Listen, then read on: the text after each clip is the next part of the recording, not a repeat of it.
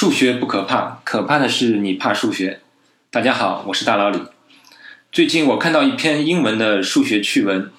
标题叫《五个简单但是数学家至今不能解决的问题》。我看了一下这五个问题，真的是太有意思了。他们的表述都是简单至极，都是小学生可以理解的，但是数学家至今都没能解决这些问题。今天给大家讲讲其中一个偏向于几何的问题。本来我是比较怕在音频节目里讲几何问题的，不过这个问题实在是太有意思，而且中文资料很少，我觉得对绝大多数听众来说都是第一次听说，所以我挑出来第一个讲。这个问题的描述是这样的：在一个宽度为一的走廊里，这个走廊有一个向右的直角转弯，但是转弯过后，这个走廊的宽度还是保持不变，仍旧是一。问在这样一个走廊里，搬一个沙发要能够通过这个转弯，这个沙发面积最大可以是多大？这个题我初一看，第一反应是啊，这样的问题怎么可能数学家都没解决呢？怎么看都像最多初中生的智力题嘛。但是这个问题早在一九六六年就被提出来了，确实至今都没有解决。这里先对题目说明几点。首先，这个问题考虑的是二维平面上的状态，走廊的高度是不考虑的，所以你也不用考虑把沙发抬起来之类的动作。你可以把沙发底部想象成装满轮子的一个沙发，它能够在地面上随意的平移，但是你不用考虑把呃沙发抬起来转动啊这些动作。第二点，走廊的长度对问题的答案是无关的。你可以认为走廊无论在直角转弯之前或者直角转弯之后都有无穷长的空间，但走廊的长度对能够转弯移动过去的沙发的大小是没有贡献的。第三点是数学家给能够通过这个直角转弯的最大的沙发面积的数值起了个名字，你别笑，叫做沙发常数。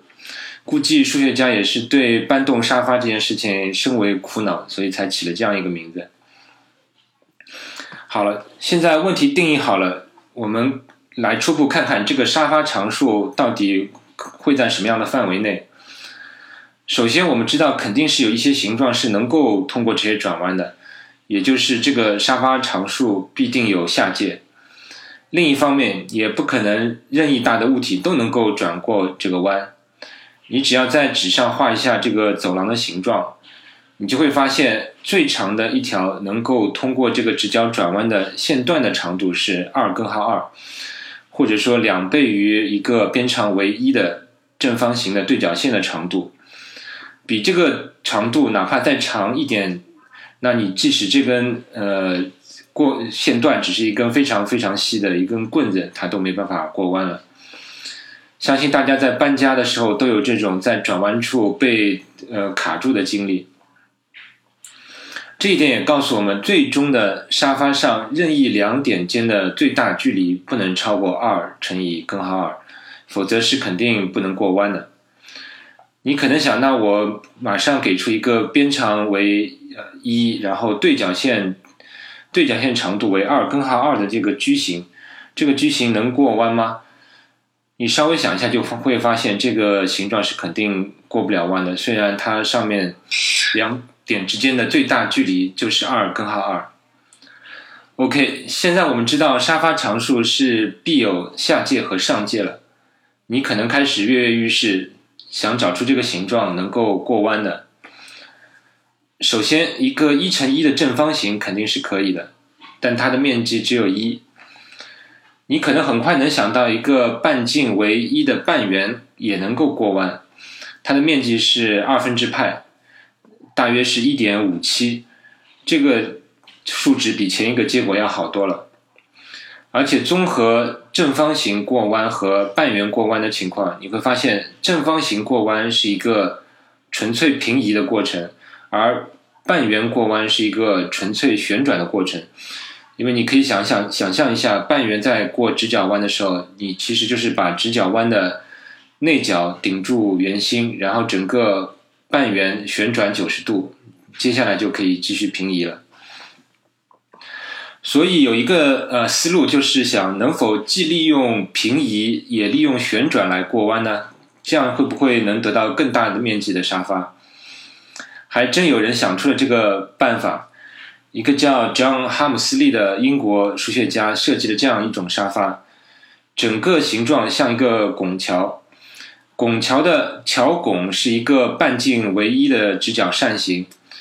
桥面的部分则是一个一乘以四分之派的矩形，然后矩形的下方切掉了一个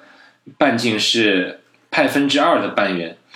这样整个形状的大小是两个直角扇形的面积之和，这部这部分是二分之派，再加上面积为派分之四的矩形减去一个面积为派分之二的半圆。所以整个形状的大小是二分之派加上派派分之二，约等于二点二零七四，这就比前面的呃一点五七大小的沙发好多了。如果你觉得你脑力不够用也不要紧，我会把整个沙发的样子发在节目的介绍里。这个二分之派加上派分之二这个数字也是蛮有意思的，这个看似深造的无理数居然有了特定的意义。但是这个记录保持没多久，一个叫 Joseph Giver 的美国人在一九九二年发现了更大的一个形状。这个沙发的形状看上去跟哈姆斯利的沙发很像，但是它的边界实际上是由十八条特定的曲线围成的。听上去有点复杂，但其实它是左右对称的，也就是每半边是九条曲线，而九条曲线里你会发现它跟哈姆斯利的沙发的边缘非常接近，只是对原先的直线和弧线部分做了微小的改动。Giver 发现这个沙发用的方法是用所谓的局部优化法。这个方法说起来好像很神秘，但其实我们平时搬沙发转弯的时候，经常会用到的就是局部优化法。当你发现沙发过弯卡住的时候，你会怎么做呢？你肯定先会看哪里卡住了，然后再看空间部分里哪里还有转环的余地，是可以考虑旋转呢，还是平移？卡住的部分是不是可以稍微的挪动一下？然后甚至利用沙发的弹性，暂时把体积压缩一点，设法通过这个卡点之后再继续搬动。你看，这不就是所谓的局部优化吗？因为你只是针对局部进行调整。也正因为是局部优化，所以 Giva 的这个沙发的结果跟哈姆斯利的会很像。但这个沙发的局部优化推导过程可一点不简单。它首先要解一个四个方程组成的四元方程组，方程里还有正弦、余弦之类的。解出这个方程组之后，得到四个参数，然后再用这四个参数定义一个分为五段的分段函数。用这个分段函数再导出三个积分函数，最后再对三个积分函数在不同的区间上求定积分，得到这个沙发的半边的大小，最后再乘以二就是最终的结果。我估计你也听晕了，没关系，我会把 Giver 的这个沙发的图形也放在节目的介绍里，然后你可以看一下数一数这个沙发的边缘是不是十八段曲线。有些分段其实是特别短的。Giver 沙发的最终大小大约是二点二一九五，前面的哈姆斯利的沙发的大小是二点二零七四，其实也就是大了零点零一多一点，提高的是非常少的。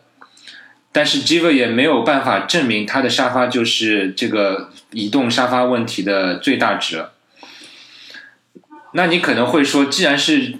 局部优化，那我对 Giver 的沙发再进一步进一步优化可不可以？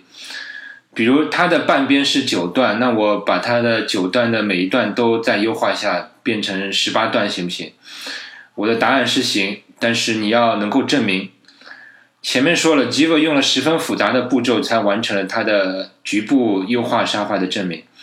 如果你要进一步对它的沙发优化，那计算步骤肯定比它的要更复杂许多。另一方面，局部优化永远是局部的，它不会是全局最优的。你对哈姆斯利沙发的改进只能是很微小的。实际上，有人做过更多的计算，发现 Giver 的局部优化结果很可能是对哈姆斯利沙发优化局部优化的最最好结果。你继续优化，也许可以有提高，但是提高的幅度几乎可以忽略不计。所以目前数学家主业主要着眼于想用其他的方法，能不能看到，能不能找出一种更大的完全。不同形状的沙发，而不仅仅局限于这种局部优化的方法。总而言之，目前数学家对沙发常数的最佳结果就是停留在一九九二年的 g i v o 的这个二点二一九五，而且我们知道它还必有一个上限，就是我前面说过的对角线为二，根号二，宽为一的矩形，面积大概是二点六四五八，这之间大概还有零点四的区间。另外，这个沙发的移动沙发问题也有一些扩展，因为数学问题本来就是扩展很多嘛。我刚才说的沙发是通过一个向右转弯的，那我现在要求沙发既能向右转，又能向左转，通过有两个方向直角转弯的走廊，问这个沙发可以是多大？你可以想象的出来，这个沙发要比前面的吉尾沙发要更小一点了，因为你左右都必须能够过直角弯。目前这个问题的最佳结果是一个被称为左右二心的沙发，因为它就是像两个心心形心脏的心连接起来的沙发。它的面积公式是一个相当令人惊奇的公式，有三次根号的嵌套，然后再加上一个。数的反正切，而这个数又是有根号三次根号嵌套的。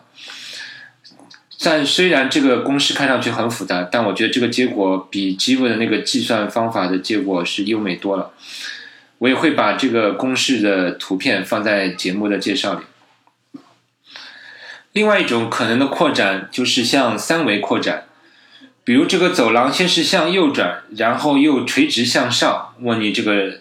沙发的体积体，这时候就是要问体积，问这个沙发的体积最大可以多大？这个问题就完全超出我的脑力范围内了。大家有兴趣可以上网搜搜看这个三维的沙发长什么样。我可以告诉你，这个三维沙发的二维投影还是很像哈姆斯利沙发的。说到这里，大家有没有觉得这个问问题跟那个挂骨中医问题有点相像？一九一七年，日本数学家挂谷宗一提出了这么一个问题，叫长度为一的线段在平面上做刚体运动，就是所谓的移动和平移。然后我要让这个线段转过一百八十度，并回到原来的位置。问扫过的面积最小可以是多少？这个问题我刚看到的时候就觉得很有意思，而且结果更是让人吃惊。答案是，它扫过的面积可以是任意的小。也就是说，没有最小值，可以无无穷无穷的无限的接近零。这个问题有点像问一个沙发要转转个方向，就是呃换一个方向，问它最小需要扫过多少的面积。而我们现在这个移动沙发问题是给定可以移动的那个面积的空间，也就是说你的转环的空间是已经确定了。问你这个沙发可以最大是多大？它比挂骨中医问题更有意思的是，我们知道这个答案是一定有一个有限的确切值的，也就是它的上界和下界都是确定的。那它为什么这么难呢？难就难在我们要证明某一个结果是最大值。虽然我们可以一次又一次找出更大的沙发的面积，但是只要不能证明是最大的结果，那么这个问题就不能算解决。而这个问题又十分的开放，约束条件是非常少的，只是要求能够过一个直角弯。如果这个问题再加入一些约束条件，比如能问过弯的最大的矩形、圆形、三角形，呃等等，那么这些问题都马上能够解答。但是难就难在现在的问题是不规定形状的，这跟很多数学问题一样，约束条件少，使得考虑的可能性非常多。这样问题就变得非常困难。最后，我还发现有几个类似的未解决的问题，比如说有一个问题叫莫斯的爬虫蠕虫问题，或者叫呃爬虫问题，还有一个叫移动钢琴问题，名字都挺搞笑的。就就作为大家的延伸阅读了。好了，今天这个移动沙发的问题就聊到这里。希望你下次看到家里的沙发时，也能想想这个沙发常数。再见。